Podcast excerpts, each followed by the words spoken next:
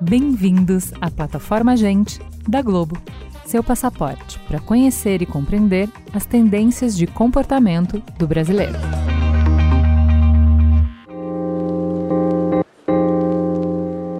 Enquanto o mundo está enfrentando a Covid-19, o que você faz para ajudar? Calma.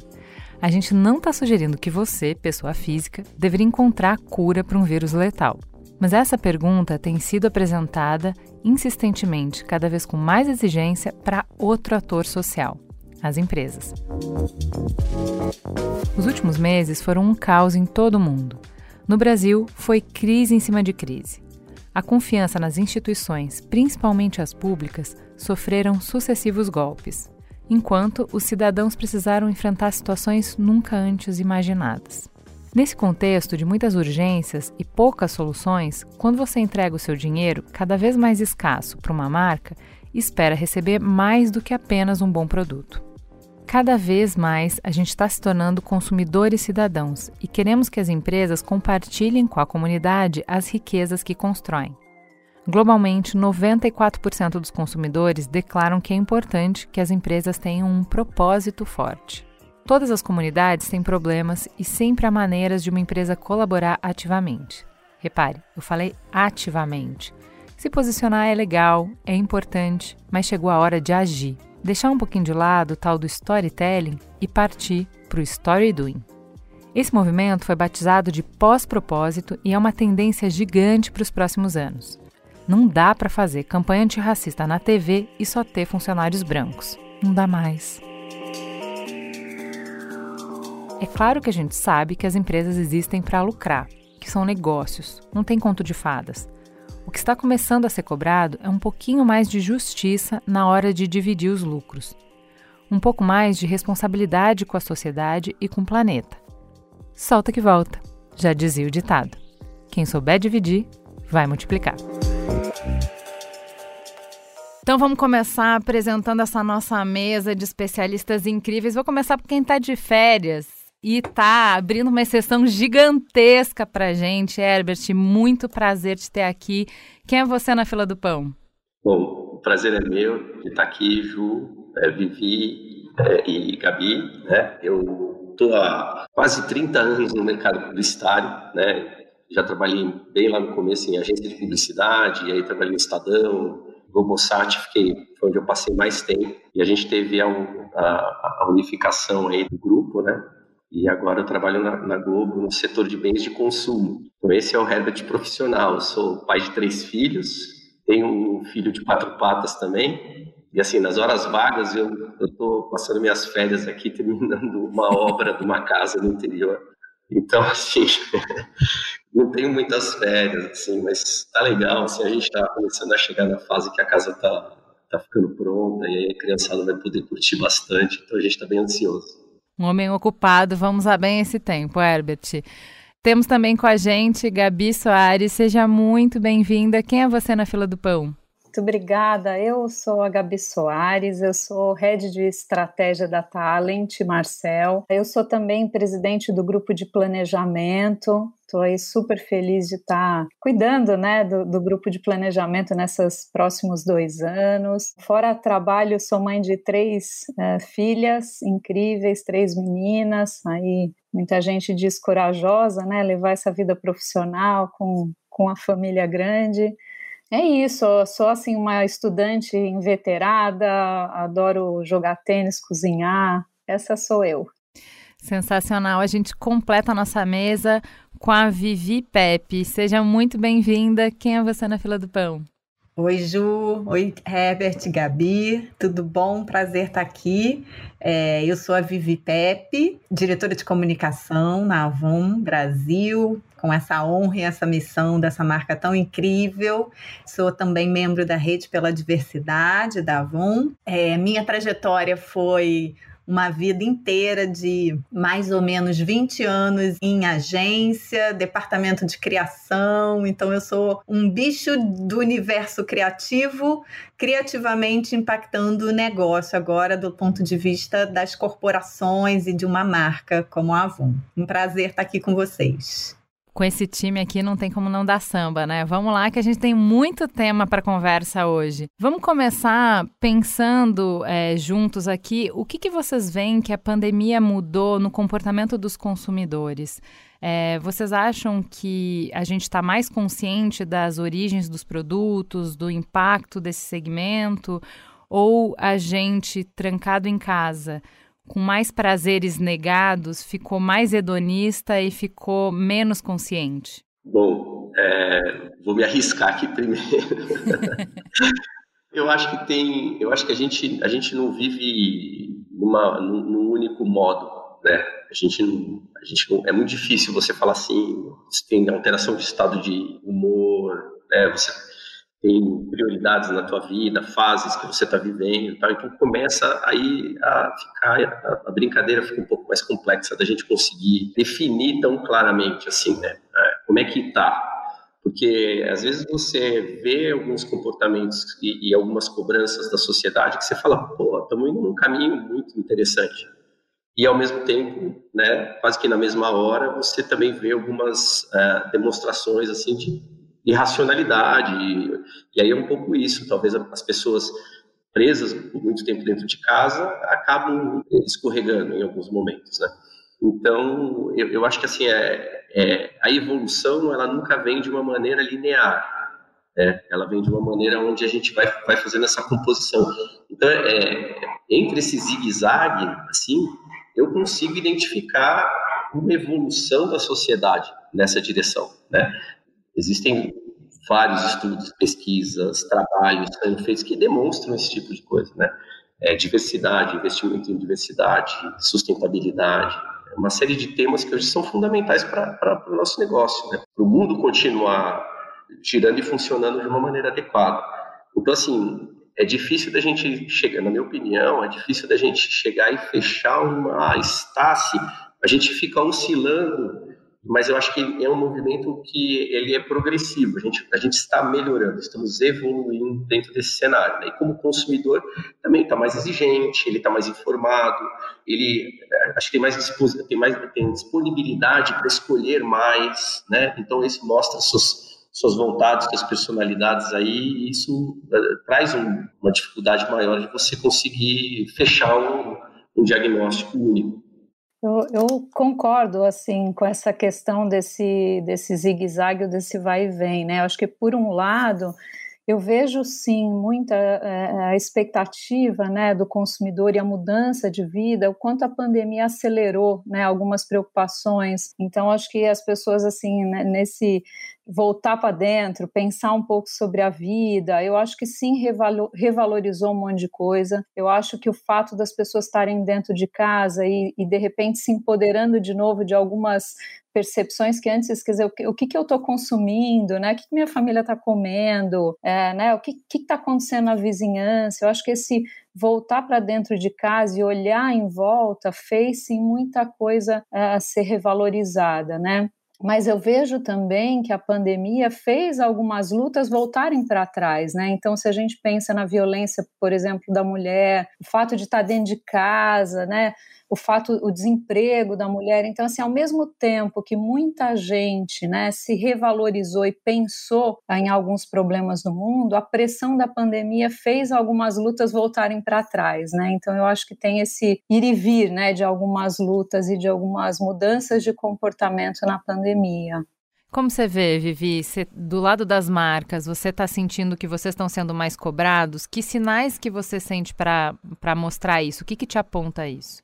É, eu acho que antes de qualquer coisa, até complementando aqui, nós como marcas, nós somos pessoas. Então, eu evito até, é um exercício que eu costumo fazer, de não falar nem de consumidores, porque no final, as pessoas são mais do que consumidores das nossas marcas, dos nossos serviços, dos nossos produtos. Elas são pessoas como nós. E eu sou uma pessoa dentro de uma marca, sou mãe do Vitório, da, de sete anos, da Estela, que tem um ano aqui. Estou no meio do home office, é, conciliando mil papéis, com uma bebê em casa, sem rede de ajuda, vivi um puerpério no meio da pandemia. Tem um monte de história acontecendo na minha vida e eu sou um farol de quantas outras histórias estão acontecendo nas, nas vidas das pessoas. Então, sim, a pandemia ela evidenciou muitas questões que já existiam na,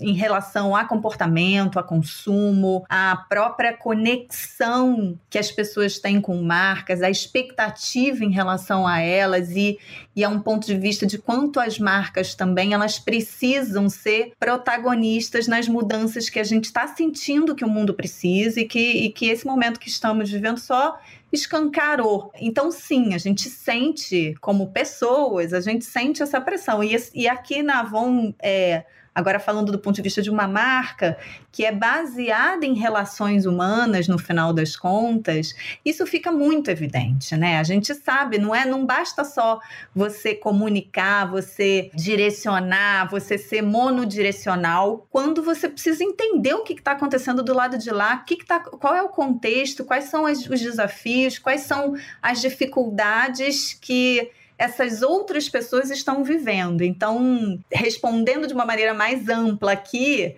estamos sim sendo cobrados, nós e o mundo inteiro, né? Eu acho que não tem mais, você não existe mais você falar sobre é, é, o papel de uma marca se você não, não conectar sobre as necessidades que o mundo tem. Eu acho que é essa a grande resposta. Muito bom. Vamos é, mergulhar um pouco mais nisso. Gabi, não chega a ser uma novidade, né? O Herbert falou que a gente vai evoluindo no zigue-zague, né? Não chega a ser uma novidade essa conversa de propósito. Até quando eu recebi o, esse roteiro, eu falei com a Ale, o nosso produtor, eu falei, mas não, a gente já gravou isso. Aí ele falou: Não, Ju, no gente a gente não gravou. Eu falei: Eu tenho certeza, a gente já gravou sobre isso. Eu já gravei não sei quantos braincast, não sei quantos mamilos, não sei quantos código aberto. Ele falou: Não, a gente não gravou. Porque, assim, não é uma conversa nova. A gente tem conversado sobre a responsabilidade das marcas há um tempo já.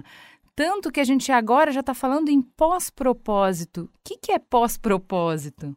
Ju, não é novo mesmo. Acho que, né, é, eu acho que essa conversa, né, de propósito, ela ganhou muito foco há uns 10, 12 anos atrás, quando se falava da criação do valor compartilhado, né? Então aí todas as corporações começaram a, a voltar para os seus propósitos, para os seus negócios e pensar, poxa, o que que eu, né? O que que eu posso gerar é, do ponto de vista de negócio, ao mesmo tempo gerando valor para a sociedade, né? Então já já tem muito tempo que está todo mundo discutindo essas questões, né? Eu acho que o que acontece é que ela vai amadurecendo, né? Então antes bastava você olhar olhar para essa conversa e falar assim, bom, que valor eu gero, né? Aí você definir um propósito e o próximo passo talvez é contar, bom, que propósito é esse, com o que que eu tô, né? O que que eu faço para o mundo, né? E, e, de repente nós estamos numa, numa, num momento, é assim, é, é, não é sobre falar, né? É sobre fazer. Então, o pós-propósito é isso, é assim, tá bom, eu fiz esse compromisso, mas o que, que eu estou de fato fazendo para mostrar esse meu, esse meu compromisso, né? Então, eu acho que isso antes da pandemia a gente via como uma tendência. Então, é, pô, é, tá, tá, tá subindo a pressão, né, para que as marcas façam. Eu acho que de tendência virou urgência, né? A pandemia fez isso ficar gritante. Então, é, não é só uma questão, as pessoas não estão esperando das marcas isso, elas estão exigindo das marcas isso, elas estão boicotando marcas, né? Que de alguma maneira não abracem uma, uma causa, né? O que, que eu posso fazer para melhorar esse mundo? Né? Então, eu acho que o pós-propósito é isso, é essa urgência de que as marcas têm que, sim, fazer, né? e não ficar falando e botar aquele statement bonito ali na sua, né, na sua missão. É sobre, de fato, melhorar o mundo. Eu acho muito legal o que você traz, porque é, colando na perspectiva do Herbert, é, é a gente não está fazendo uma crítica, a gente está falando de uma caminhada. Não dá para correr sem engatinhar né?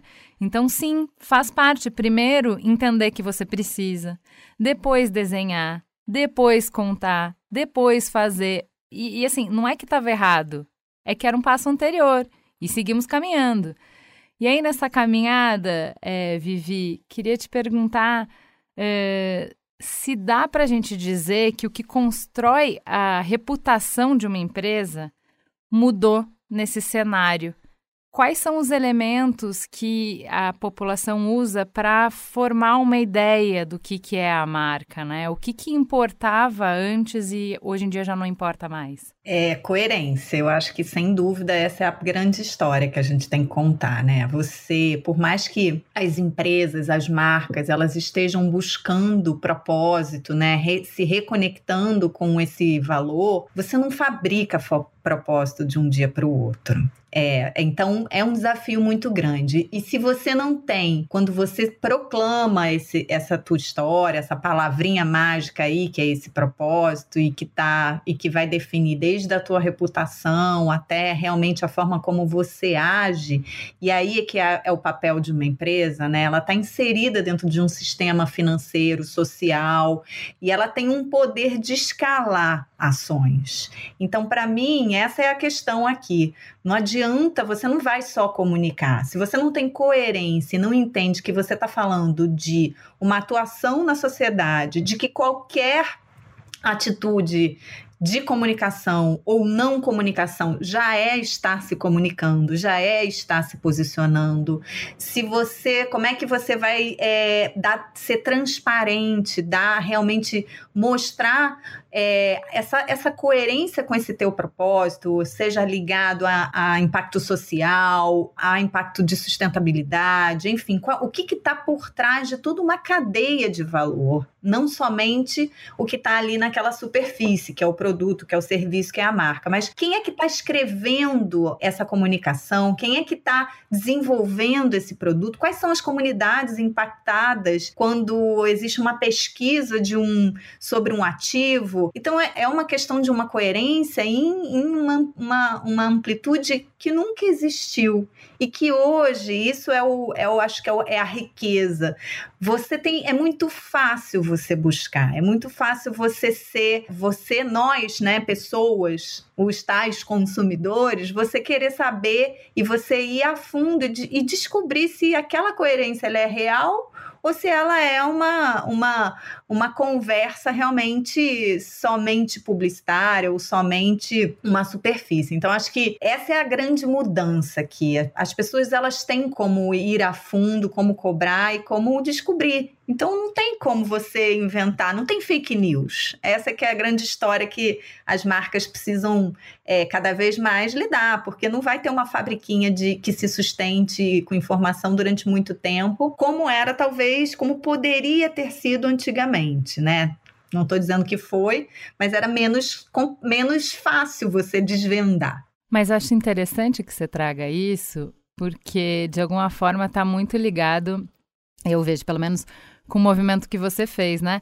De sair de agência e você diz que você está na comunicação impactando o negócio. E aí, olha só o que você acabou de falar. Para a gente ter uma comunicação, desenhar uma comunicação que tem escala social, você não está falando mais de comunicação, está falando da comunicação dirigir o negócio como um todo.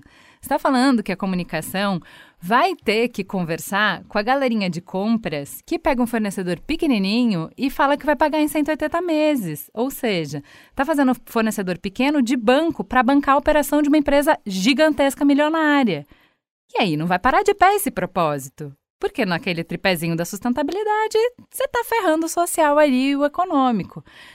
Como que faz para a comunicação deixar de ser um, um departamento que tem jurisdição sobre o que a empresa fala sobre o que ela faz. Então, outras pessoas cuidam da operação, uma série de outros departamentos decidem, planejam como vai ser o financeiro, como vai ser a logística, como vai ser a produção, como vai ser as relações de trabalho, de RH. Essas estratégias estão todas fragmentadas e a comunicação só vai falar de um discursinho que é contar o produto. Para entregar isso que você conseguiu falar em dois minutos de conversa, menina, tem um trabalho da porta para dentro gigantesco. Como é que você para de pé? Ô, Ju, tem uma contribuição aí é, sobre essa questão né, da construção de reputação, que é, antigamente você conseguia é, ter uma reputação diferente em diversos stakeholders, né? Então você fala assim, bom, aquele no, no meu fornecedor eu sou um, alguém que arrocha, consegue preço incrível. No meu consumidor eu sou ah, super legal, oferteiro, dou uma. Ah, no meu funcionário é, eu sou duro, exigente. Então, é, antigamente você você tinha essa questão de trabalhar a imagem e trabalhar a reputação assim de uma maneira até mais segura. Não existe mais, né? Existe uma questão, não, não né, tá tudo transparente. Eu acho que quando a gente fala dessa sociedade da, da, que deixou toda a informação aí disponível, né, e onde as pessoas têm acesso a ela, não existe mais isso, né? Então não dá para eu testar em animal e, e de repente lá na, na quer dizer é, é, é uma coisa só, né? É o que a empresa é, a verdade da empresa e é isso que tem que aparecer na comunicação, né? Tem um negócio que é o o risco reputacional, né, que é assim, é esse gap entre aquilo que a empresa é e aquilo que ela fala que ela é, né? Que as pessoas entendem, sentem que a empresa é. Então, quando você tem esse gap enorme, né? Não significa que a sua marca tem uma imagem muito boa, uh, não tem risco, tem risco, né? Se eu, se eu eventualmente sou um, uma marca de refrigerante não saudável e eu, e eu patrocino alguém que busca saudabilidade, olha o gap, entende? Eu tenho uma imagem boa, mas como eu fui apostar em algo que é telhado de vidro, olha o gap, né? Então, eu acho que isso é não existe. Hoje é o trabalho do que a, da verdade da marca que tem que ser exposta, né? Cada vez mais, que acho que é o que a Vivi falou, não tem não tem fake news, né? Não dá para eu fabricar uma notícia incrível sobre uma marca sem que a verdade sustente.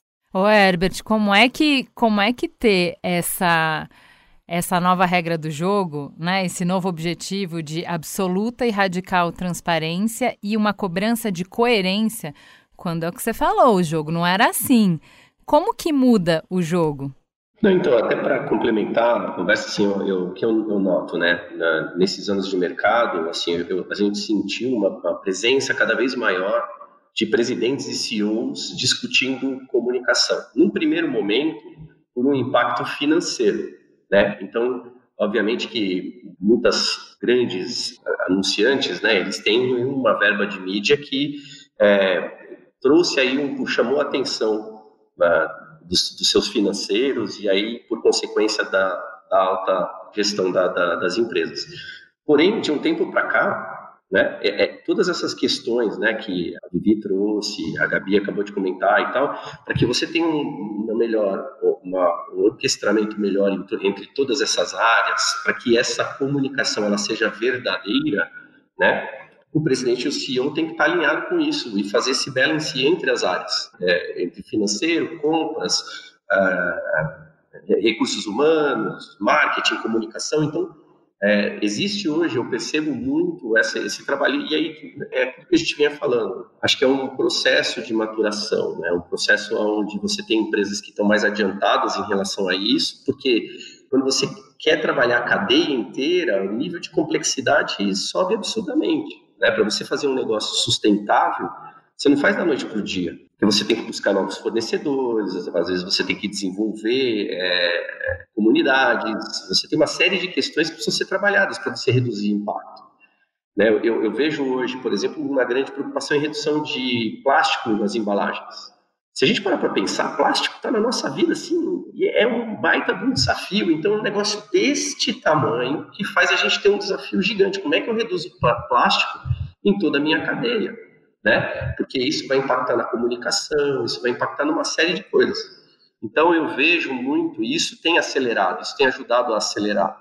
Porque com os presidentes e CEOs das empresas mais participantes, né, obviamente que eles estão mais atentos à comunicação e trazendo aí talvez um apoio maior é, para a área de marketing, para a área de comunicação, né? Ao mesmo tempo que traz mais visibilidade, traz mais responsabilidade, mas ao mesmo tempo também acelera muita coisa, né? Acho que esse é um, um fator que eu venho percebendo aí. Agora, a Vivi falou que está com criança pequena em casa. É, eu tenho dois também, todo mundo aqui tem filho, montes de filhos, né? A gente juntando aqui eleva a média do Brasil bem para cima. Então todo mundo aqui sabe muito bem que eles não aprendem a caminhar sem cair muitas vezes. Muitas. É, é, chega no ponto que você acha que não vai aprender, né? Esse aí não vai dar. E simplesmente é interessante como é não, não, não, não, não, não, não, sim. De repente vai, né? E para um monte de coisa, para comer sozinho, para caminhar sozinho, para escrever, para ler, para tudo. E aí, Vivi, é engraçado que a gente sabe disso tão profundamente, a gente acompanha isso todos os dias e ainda assim a gente esquece, porque a gente está falando de um processo complexo, gigantesco, que a gente vai ter que mudar um monte de coisa, mas não pode errar. Errar não pode.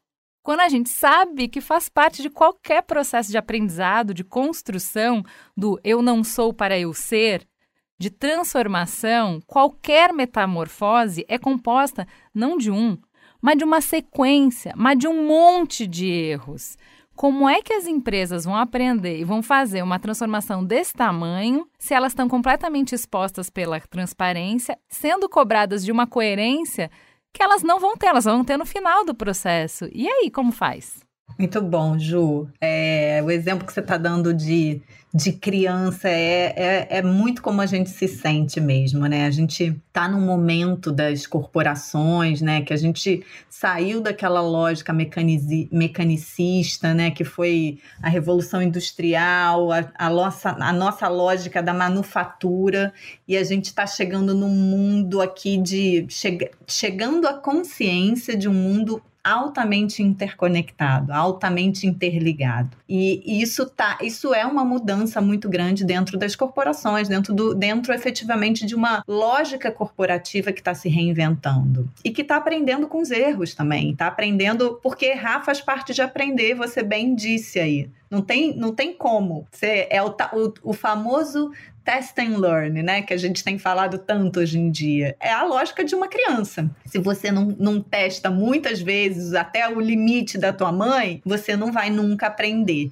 Então tem um, tem um lado aqui muito rico dessa transformação que a gente está vivendo e que é ligada realmente a essa coerência que a gente tem tanto falado, a, a você a você se sustentar em cima de um processo de autodesconstrução mesmo, de, de transformação de de, aderir, de, de apreço até ao erro, de saber que a gente não vai ter todas as respostas numa complexidade que a gente está agora, vivendo o mundo que a gente está vivendo, é, buscando aqui soluções que são inéditas num contexto que é completamente novo para todos nós, né?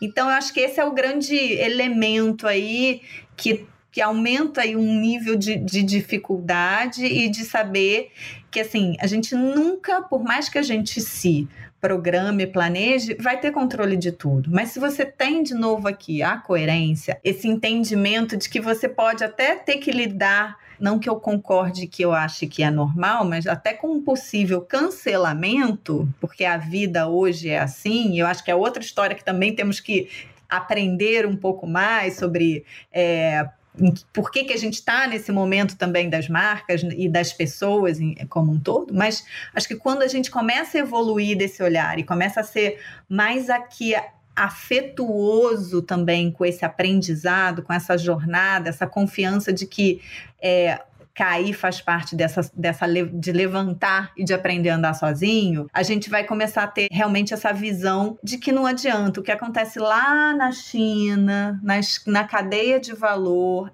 é importante até quando eu realmente estou aqui com o produto e estou levando ele para uma pessoa usar. Então, não tem como as coisas realmente serem fragmentadas. Se a gente parte do, do, do, do, do pensamento de que tudo está conectado, de que a forma como eu estou lá falando num programa de TV e, e como eu estou repercutindo isso né, na minha conversa nas redes sociais e o compromisso que eu tenho que ter de ser um, entender que eu sou um agente social antes de qualquer coisa, mais até do que somente um produtor de insumos para serem consumidos, é o que vai fazer a diferença, porque no final a, a gente a jornada é atravessar um momento da humanidade. É isso que a gente está tá começando a entender nessa conversa sobre esse pós-propósito aí.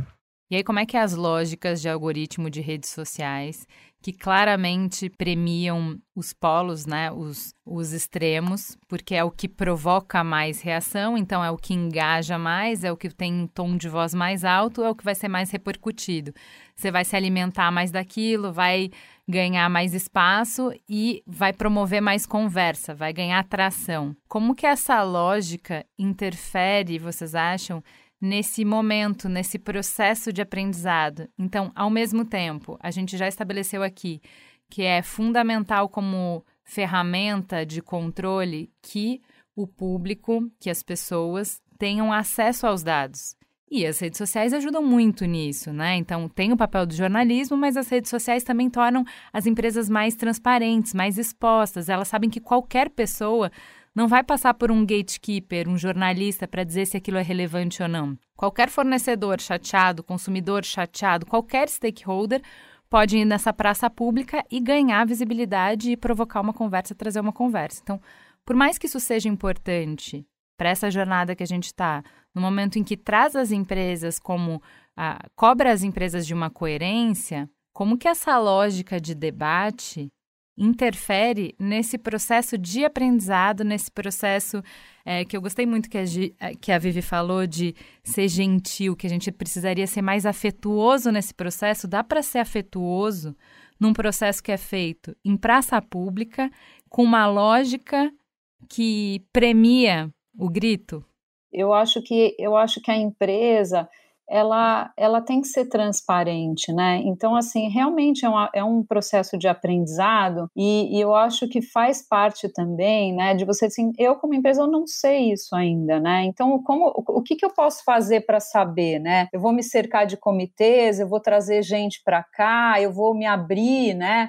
Eu acho que essa, é, essa, essa abertura da empresa de ser transparente e dizer ainda não sei, mas não dá para ficar só ainda não sei, né? Ainda não sei o que, que eu vou fazer para aprender, né? Então eu acho que essa questão da, da, da transparência, de você ser honesto do, de onde você está e buscar recurso né, para conseguir falar né, um pouco mais a, a, a, língua das pessoas, né, participar dos movimentos, entender o que está acontecendo. Eu acho que isso é um ponto importante também, né? E, e, do ponto de vista de como, quer dizer, é, é, como fazer né, essa, essa relação, né? Marca pessoas, né? Ou pessoa como marca, pessoa marca, pessoa pessoa, né? Como a Vivi falou, eu acho mesmo que as marcas têm que agir como pessoas. Eu, eu acho que tem acontecido um movimento onde as marcas querem se aproximar e criar uma conversa direta. Né? Então, eu vejo empresas hoje cada vez mais preocupadas em construir os seus dados,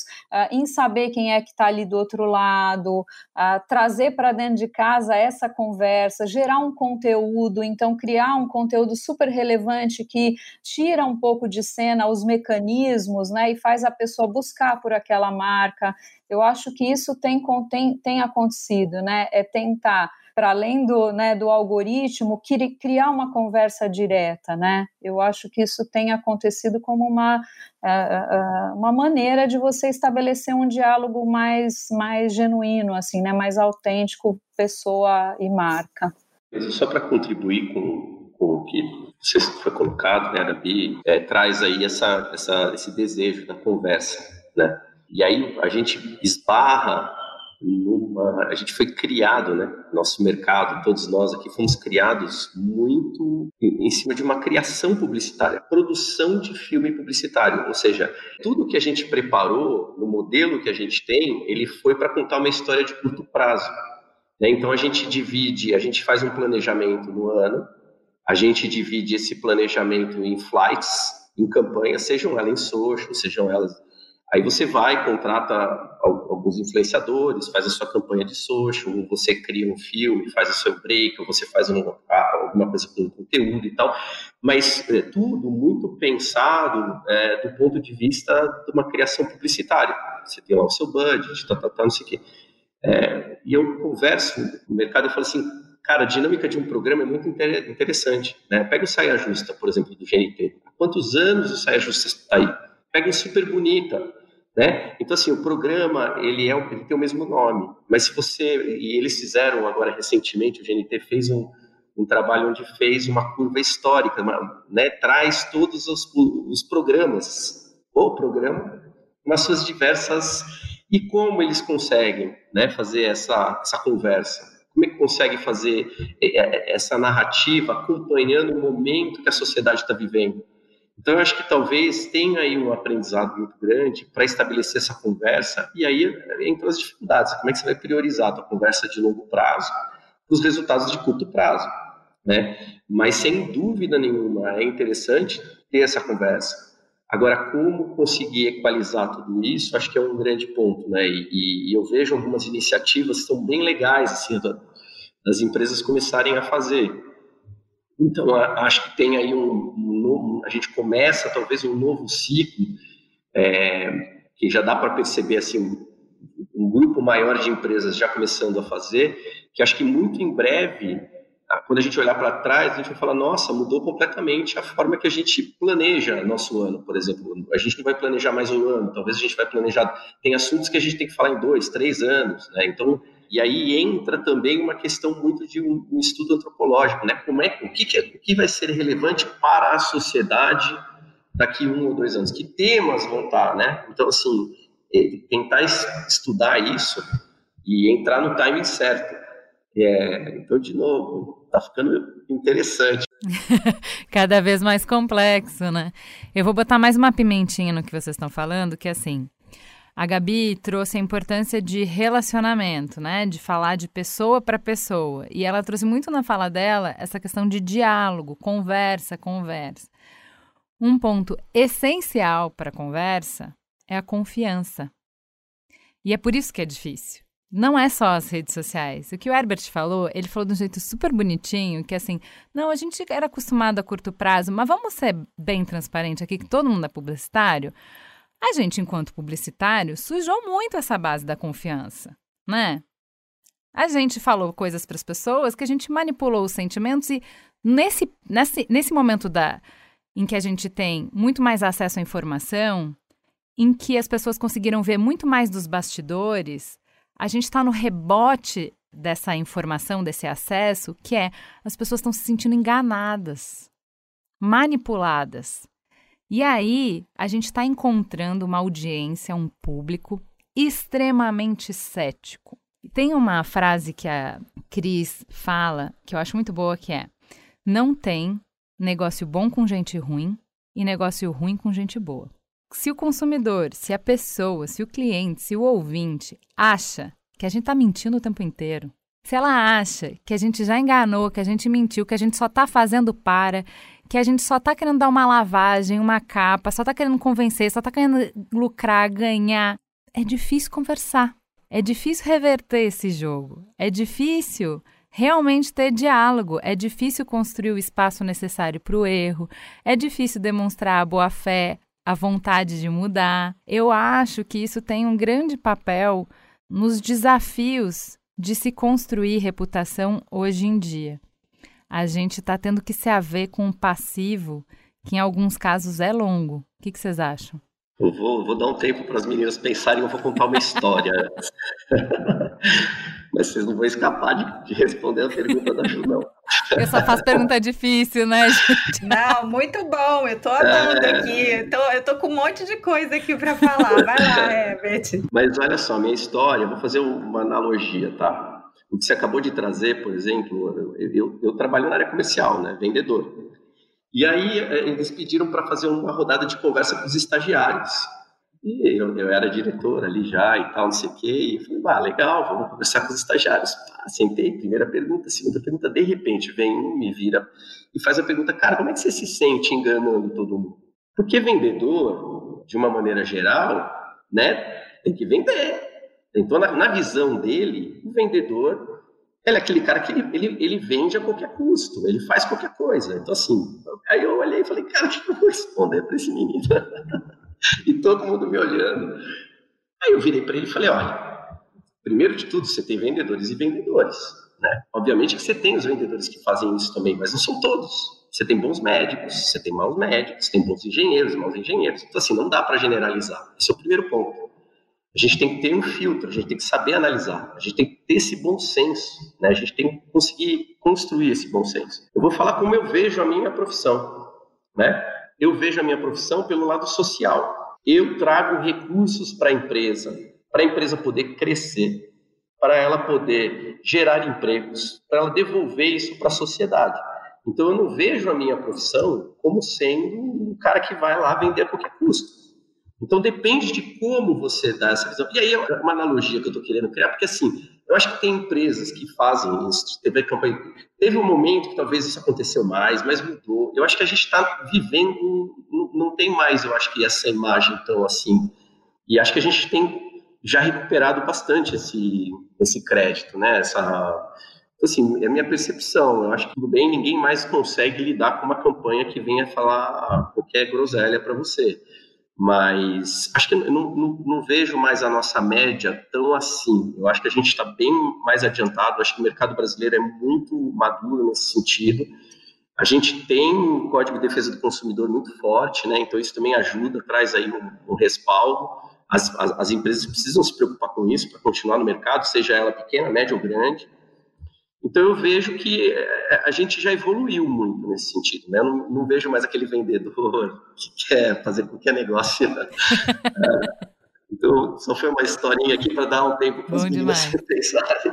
Muito bom. E, e, pegando esse teu gancho, eu acho que maior, acho que além da legislação, e aí, até voltando ali no ponto que a Ju falou, né, da desinformação, da polarização, da, da, do momento também da discussão, que aí é um outro, uma outra sessão para a gente falar sobre isso, e sobre lucratividade aí em cima de conteúdos é, questionáveis, e enfim, e a gente não entrar tanto nisso, mas a gente saber que tem um algoritmo que hoje está desenhado para isso, é, eu acho que, além de tudo, acho que volto a, a, trazer aqui, na contramão de uma ótica de manufatura ainda, o papel humano na história. Então, de novo, aqui, essa, esse olhar, que eu acho que além do nosso código do consumidor, a gente tem uma coisa chamada novas gerações. E é o maior código do consumidor que cada vez mais está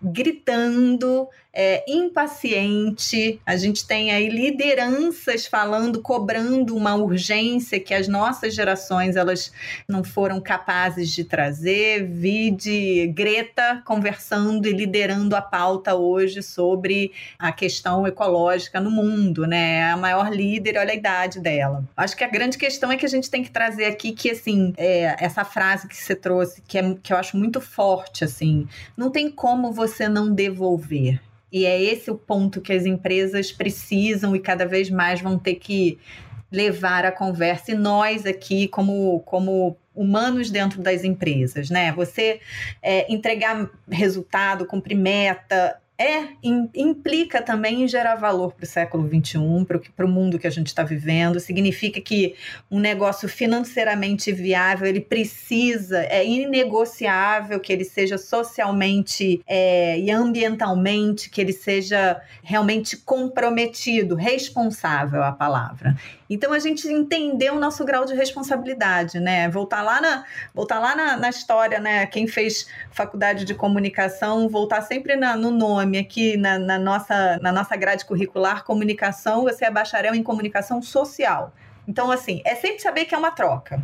É sempre saber que é bidirecional. É a essência. Se a gente não fazia assim antes, se a lógica era da publicidade, da comunicação, ela, ela era do monólogo, ela era do difusor, receptor e acabava aí, talvez ela não tivesse no seu, no seu realmente no seu, na sua potência. E eu acredito muito que a gente agora está caminhando para uma troca, para uma potência. Como ela está acontecendo, temos ainda uma jornada para avançar. Isso significa também em regulamento, em regulação, em legislação. A gente, eu estava lendo uma, um, um, uma matéria essa semana é, sobre efetivamente a questão da desinformação hoje, que é um fato que a gente também tem que lidar do ponto de vista de produtores de conteúdo e até da, da, da, reputação corporativa, e que hoje a gente não tem as respostas, né? Essa, essa, essa questão sobre realmente era, um, era uma matéria sobre da, da Comscore até, e, e, e a gente se questionando o que, que as marcas, as agências, as,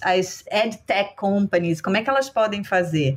Não existe uma resposta ainda, mas uma das hipóteses, e eu acredito muito nela, é talvez um novo papel da inteligência humana versus a inteligência artificial. E, e talvez seja um novo jornalismo, seja um novo, uma nova profissão ou uma reinvenção das nossas das profissões tão fundamentais para o exercício da comunicação que hoje estão, infelizmente, vivendo uma questão de, de, até de não de reputação, não é a palavra, mas de fragilização. Então, como é que realmente esse fortalecimento ele pode acontecer? E eu acredito muito que ele pode vir através do humano. Então, mais uma pimenta aí para a gente discutir, mas é muito sobre realmente as conversas, né? O fato do diálogo e da coerência e da transparência, ele ser inegociável e, e principalmente o diálogo significa também devolver para a sociedade. Isso a gente está falando até o último nível, que é o financeiro, é o social, é o ecológico. É, para colocar uma história também, assim, eu, eu, eu acredito muito assim nessa, nessa questão, né, da Vivi colocou do devolver, e eu vejo mesmo um passivo muito grande, sabe, Ju? Eu, até uma história assim, eu fui, fui jurada, né, em Cannes esse ano, e tinha um projeto de uma, uma cervejaria americana, assim, que estava propondo um contrato, assim, duradouro, né, para transformar algumas, né, alguns produtores em produtores orgânicos, né, e esses produtores tinham uma dificuldade enorme de, de deixar de, né, de, de passar e virar orgânico, porque isso dependia ele abrir mão de um faturamento de três anos, né, para que ele conseguisse uh, se organizar. Né? E teve uma discussão enorme no júri, né, no sentido de, veja, eles estão criando uma solução para um problema que eles mesmos criaram, né, porque é essa indústria que pressiona, né, e que pressiona o fornecedor para uh, uh, produzir rápido, mais, mais barato, né, então tem isso mesmo, eu acho que é, é, a gente teve lá uma discussão enorme, né? Mas é, é isso é inovador fazer esse projeto e, e, e, a discussão era sim, as empresas precisam devolver. Então, à medida que ela cria um projeto desse, ela reconhece que ela, né? É, e tenta fazer algo para que isso mude. Eu acho que tem um passivo e eu acho que a gente precisa olhar para esse passivo, né? Porque realmente as pessoas estão de olho, elas estão questionando, eh, elas enxergam esse passivo, né? Então eu, eu acho que, que faz parte da atuação da marca a gente olhar para isso e tentar resolver. Mas olha só, o Herbert falou assim: ah, a gente nem está falando ainda de entregar o resultado no final do mês, porque vai ter que entregar. A gente está falando de longo prazo, a gente está falando que a gente tem que ser justo na relação com o fornecedor, que a gente tem que ser justo na relação com o funcionário, com o colaborador, que a gente tem que ser transparente com o consumidor, que a gente tem que devolver para a sociedade, mas o acionista quer ganhar no final do mês, o, o lucro tem que ser sempre exponencial. Né? Dentro daquela lógica dos sapiens que eu acho ótima, que o Harari chama o capitalismo de esquema de pirâmide né? Que assim, o capitalismo funciona, a, o nosso mundo está organizado, tudo que a gente conhece, né? Está organizado em torno de todo ano tem que ter crescimento. E é uma coisa que não precisa ser matemático, não precisa ser nenhum físico brilhante de exatas para entender que esse é, crescimento contínuo ad eterno num país, num planeta que é finito, tem alguma coisa que essa, essa matemática aí vai dar, vai dar ruim em algum momento, essa pirâmide vai explodir em algum momento. Então, como é que essa lógica do que a gente está conversando desde o início do programa, que é uma mudança radical, uma transformação radical, é um novo direito de olhar para o mundo, de olhar para as relações, de olhar para o negócio, como que isso, como que essa conta fecha com as exigências de resultado, com as exigências de apresentar número e número trimestral. Ô Ju, eu vou, vou só dar um dado aqui. Acho que talvez tenha uma instituição que seja a mais capitalista de todos, que é a Bolsa de Valores. Se a gente for lá no âmago, entender o que é o capitalismo, vamos entender os fundos que mais crescem hoje são os fundos verdes. Então esse negócio já começou e não é de agora. Então assim, é, é que demora às vezes para cair as fichas de algumas pessoas. E ainda insistem em alguns modelos antigos. Mas já começou. Então, assim, se a gente está falando aqui, é, a gente pode falar de pós-capitalismo também, né? Porque, assim, Hoje esses fundos eles são sólidos. É, se não me engano, agora no ano, pass ano passado, não sei se foi no ano passado ou nesse ano, eles tiveram uma abertura do Fundo Verde aqui no, no Brasil. Assim, foi uma loucura. Abriu uma janela muito pequena e todo mundo querendo comprar.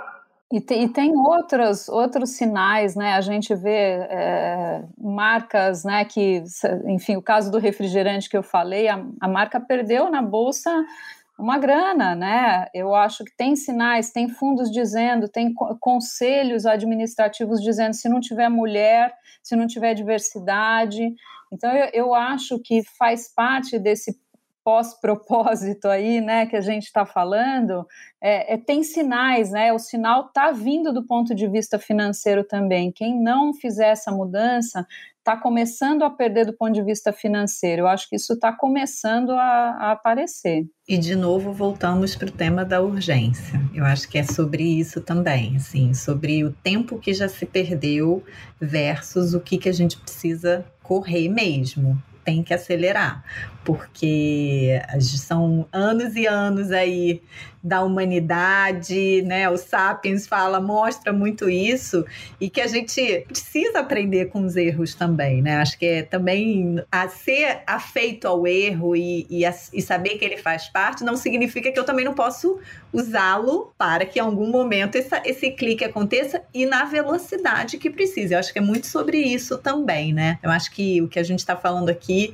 é, sobre esse pós-propósito é quase o seu tempo acabou. As pessoas estão impacientes, né? E nesse sentido também, é, o momento que a gente está vivendo no mundo, ele deixou também muito, muito evidente, assim. A gente não tem muito tempo, gente. Ou é agora ou é agora. Então, o que eu acho é que o ponto que o, que o Herbert trouxe, que a Gabi, assim, na verdade, é, esse, esse impacto, é, ele cada vez mais, ele vai vir. E, e eu acho que é entender muito o lugar desse lucro, esse lucro ele não precisa existir nessa lógica que sempre foi em detrimento de todo o resto. Ele só vai fazer sentido se ele for realmente a favor do entorno, do planeta, da comunidade, das pessoas, é, das minorias, em, das minorias da situação, da, da, da, do acesso ao poder, do acesso a, a, realmente ao mínimo básico na, na estrutura, porque no final a gente está falando de um capitalismo baseado em consumo. E se as pessoas não têm minimamente a capacidade de consumir ou que não têm minimamente a, a vontade de consumir, nem somente a capacidade, mas se você não acredita né, a, a fundo naquela proposta, você não vai, não, você não vai comprar, né? É o boycotter, né? O cara que vai é, comprar a favor, então você não vai realmente, isso não vai se colocar de pé. A roda não vai girar, gente. É simples assim. E é urgente porque assim, a gente acelerou muito. Como é para onde que a gente leva agora essa urgência, essa forma que a gente acelerou? Tem uma frase da que a Dani Caxixe me falou que eu gosto muito, que é fail forward. A gente pode falhar, mas é para frente. É, falha para frente, vai, vai, vai indo. falha para sempre. Que te leve para algum lugar, é. né? Por favor, você tem uma responsabilidade com esse erro, né? Exato. Gente, a última pergunta para a gente fechar aqui. A gente explorou aqui durante esse tempo bastante as dificuldades, os desafios, os obstáculos, os não saber. Então, acho interessante se a gente conseguir é, amarrar é, compartilhando é, um exemplo, cada um, é, de empresas que estão fazendo isso bem, que estão conseguindo ser coerentes, que compreenderam o espírito do tempo, que estão conseguindo comunicar com o seu público e com todos os stakeholders de uma maneira que fica clara e, e coerente, que evoluiu bem aos tempos, uma empresa que envelheceu bem. Obviamente, acho que a Vivi começa porque a Avon, claramente, se foi convidada para estar na mesa, é porque tá, é uma das líderes dessa conversa. E aí vou falar com sem falsa modéstia, até porque eu estou falando da Dona Avon, não de mim, mas com muita honra e muita. Estava é, falando até essa semana com, com as pessoas, né? A gente tem uma. As pessoas que trabalham nessa marca são tão profundamente é, empenhadas, né? É quase uma questão identitária nossa. Assim, a gente não tem como separar o que a gente acredita do que a gente promove, propõe. É, então é muito, muito bacana. Posso falar realmente que não, a Avon não tem todas as respostas, é, mas a gente vai continuar fazendo as perguntas, a gente vai continuar buscando provocar, se questionar, se desconstruir, porque também temos pontos cegos e, e falhas também e, e compromissos para a gente acelerar, né? A gente falou muito hoje sobre coerência e, essa aceleração. A gente entrou num ranking das marcas digitais mais, é, mais influentes hoje no Brasil. Estamos em quinto, muito felizes aqui, comemorando. É, e esse ano foi muito importante para a gente fazer isso, né, Herbert? Foi uma história muito, muito contada aí o que a gente fez. Eu, eu brinco aqui que eu tinha um bebê e um BBB para operar. Então, assim, se alguém não dormiu durante quase seis meses tá aqui. Mas é, eu acho que para falar aqui que realmente foi muito. É, é a gente está se cobrando muito. Então é sobre isso. Assim, quando a gente fala de Avon, a gente entende que a Avon ela extrapola. É, a, as quatro paredes ali de Interlagos, né? Ela, ela, é sobre realmente um papel na sociedade brasileira, uma importância aqui da gente a gente ser atento, atento a quem está do outro lado, atento às necessidades das mulheres que são o nosso público prioritário. Então, quando a gente tem atuação aqui, a gente tem que estar tá perto, a gente tem que furar a bolha do isolamento social, a furar a bolha do digital. O que, que é o digital para a classe, para todas as pessoas do Brasil? Brasil é tudo muito diferente. Não que todo mundo não tenha acesso ao WhatsApp e a um smartphone, mas todo mundo, a grande maioria, né? É, mas a gente entender que a gente está falando também de um, de um lugar de privilégio e como é que a gente fura realmente essa bolha, e esse é o, essa é a nossa preocupação aqui. Não só, não só ser coerente ao redor, no, no que a gente faz, mas no entorno, né? A gente fazer as provocações certas também para a gente continuar avançando.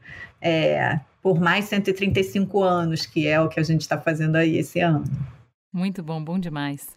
É uma marca muito amada, né, Vivi? É, eu lembro há anos, anos, anos, quando eu recebi um kit da Avon com uma campanha de que a maquiagem foi feita para é, mostrar para o mundo melhor de você e não para esconder violência.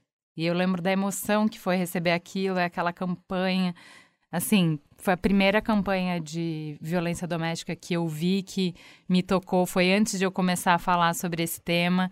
E acho que assim, a coragem de pautar conversas que são importantes, né?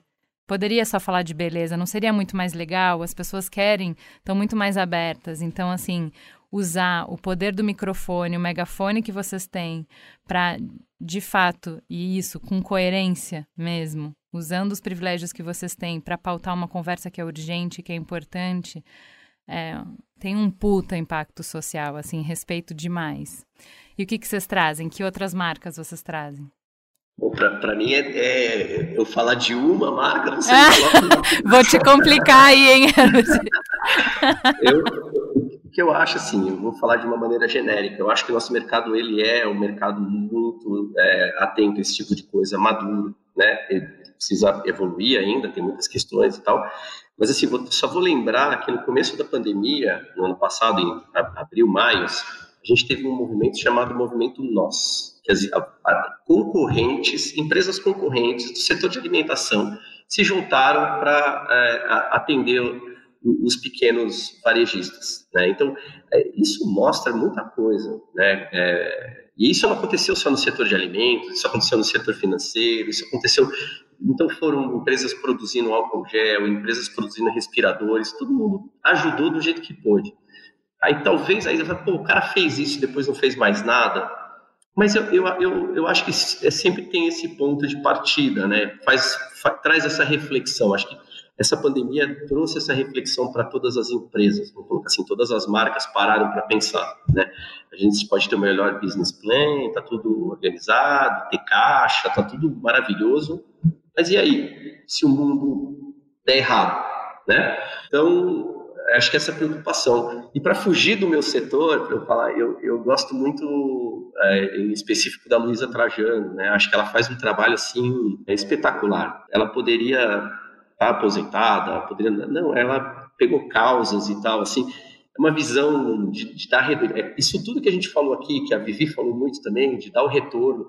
Acho que assim é uma pessoa que é inquestionável, né? Ela é walk the talk e está dando todo o retorno possível e imaginável, usando muito essa, essa simpatia que ela tem, né, e, e, e, uma forma de trabalhar questões muito importantes aí nos momentos adequados. Então, acho uma pessoa muito interessante. Ela está intimamente ligada a marca da Magazine, mas acho que é, ela faz como pessoa, né? Ela mesma se propõe a fazer, então acho que, isso que é energia que essa mulher é, tem, né? É que energia. Assim, eu paro tudo para ouvir ela falar. Mas eu acho que você trouxe um ponto importante, assim. É ela, mas ela conseguiu infundir isso na empresa. Então, assim, a empresa é assim hoje, para além dela. O Fred, que está tocando a empresa, ele leva isso, as ideias, é, o, o, direcionamento da mãe para mais longe, né? Então eu acho que uh, para a gente falar de legado e de transformação, a gente precisa, como a Vivi falou da Natura, de um batalhão de pessoas imbuídas que acreditam, né? Que que estão implicadas naquilo. E eu vejo isso na Magazine Luiza. A gente já fez pesquisa sobre eles, fez é, fez conteúdo sobre eles e você não encontra quem fale mal da Magazine Luiza. Não encontra. E a gente está falando de um varejista, gente.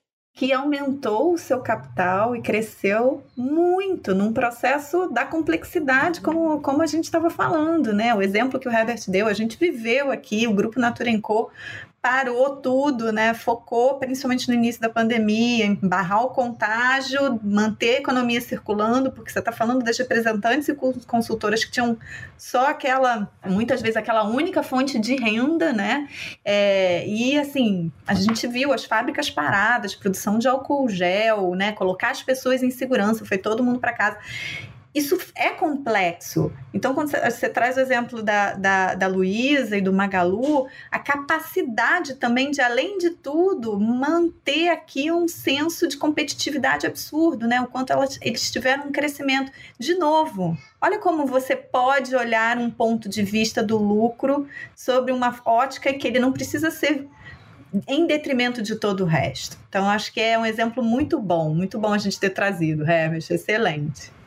Vai, Gabi, a barra Bom, tá pra, é, eu, eu, eu não vou falar de uma marca também, eu vou, na verdade, fazer um convite, assim, né, para as pessoas darem uma olhada na, na seleção de, de cases que, que ganharam lá na categoria de Creative Strategy de Cannes, porque eu acho que tem exemplos de marcas, assim, que estão é, conseguindo fazer é, é, essa entrega, vai, do que a gente falou bastante aqui do pós-propósito, né? Que é pensar no seu, no seu propósito, pensar na, na entrega para a sociedade, mas de uma maneira muito genuína, muito autêntica, muito verdadeira. Né? Então, tem um dos cases que é o What's Your Name do Starbucks, que é incrível, né? É um projeto onde é, é, eles pegam uma característica do próprio é, própria experiência da marca, que é escrever o nome no copo, e eles entendem o quanto aquilo é incrível, né, para a comunidade LGBTQIA+, porque ali foi para muitos o primeiro lugar de, de, experimentar, experienciar um novo, um novo nome, né?